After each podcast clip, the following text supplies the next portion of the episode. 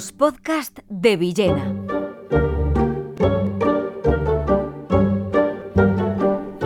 La elegancia de un clásico menor, Juan de Arguijo.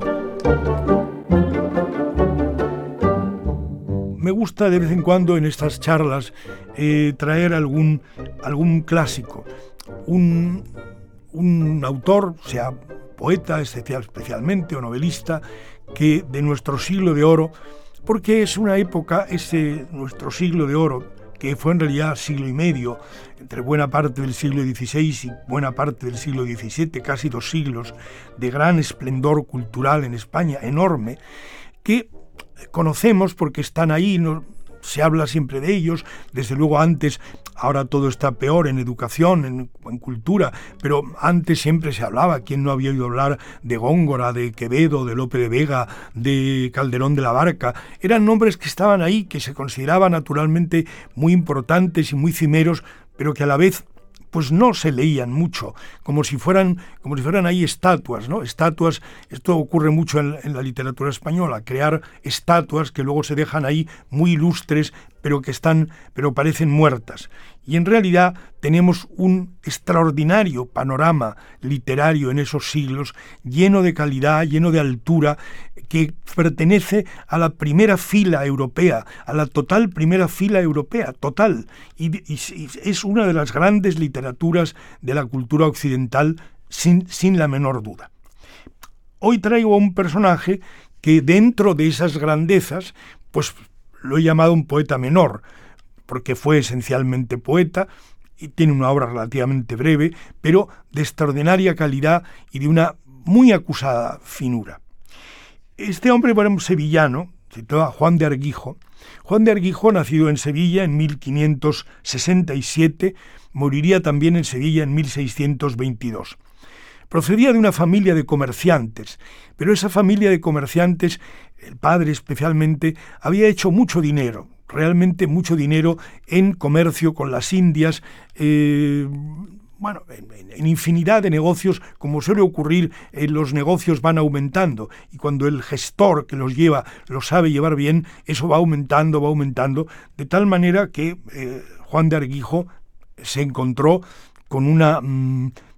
excelente educación, con una, con una vida eh, que no, no, le faltaba absolutamente de nada por el cuidado del padre y ahí pudo eh, dedicarse realmente al ocio, es decir, a ese ocio fértil que significaba la literatura y también la música, porque Juan de Arguijo fue un gran tañedor de vihuela, eh, sabía música y sabía, y sabía tañer este instrumento eh, de la, vihuela. Él, construyó, como tenía muchísimo dinero, construyó palacios en Sevilla, palacios de carácter renacentista bellísimos. Se ha quedado la idea de que se trata de grandes, de grandes monumentos muy renacentistas, muy marcados por el gusto del Renacimiento y con techos eh, pintados al fresco, muchas pinturas, pinturas absolutamente eh, muy poco religiosas, casi siempre de carácter mitológico, insisto, con una gran fuerza renacentista.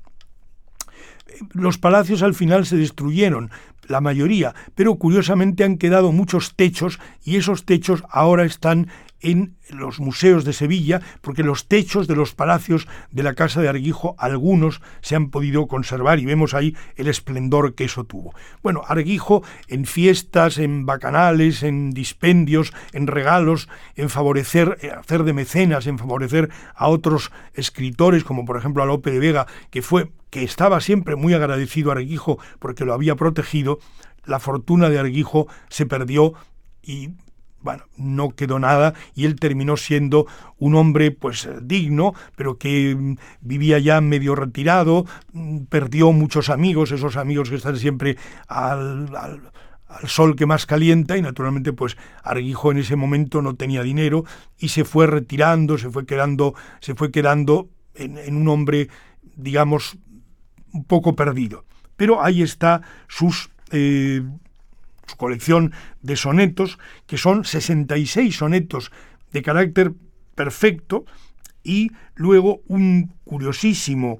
eh, librito que se formó después de una tertulia que él tenía donde se, donde se, contaban, donde se contaban chistes, y es el pequeño libro se llama Cuentos muy mal escritos que notó don Juan de Arguijo, donde se cuentan los chistes y las, los chismes de una tertulia. Bueno, Juan de Arguijo, los sonetos de Arguijo merecen absolutamente la pena y termino con uno titulado A Faetón. Pudo quitarte el nuevo atrevimiento, bello hijo del sol, la dulce vida.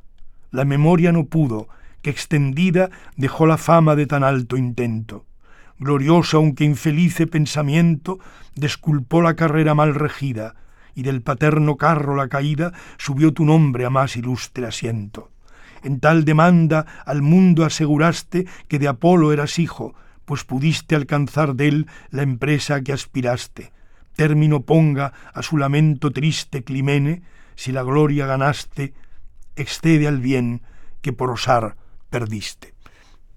Juan de Arguijo. Luis Antonio de Villena, solo en podcast.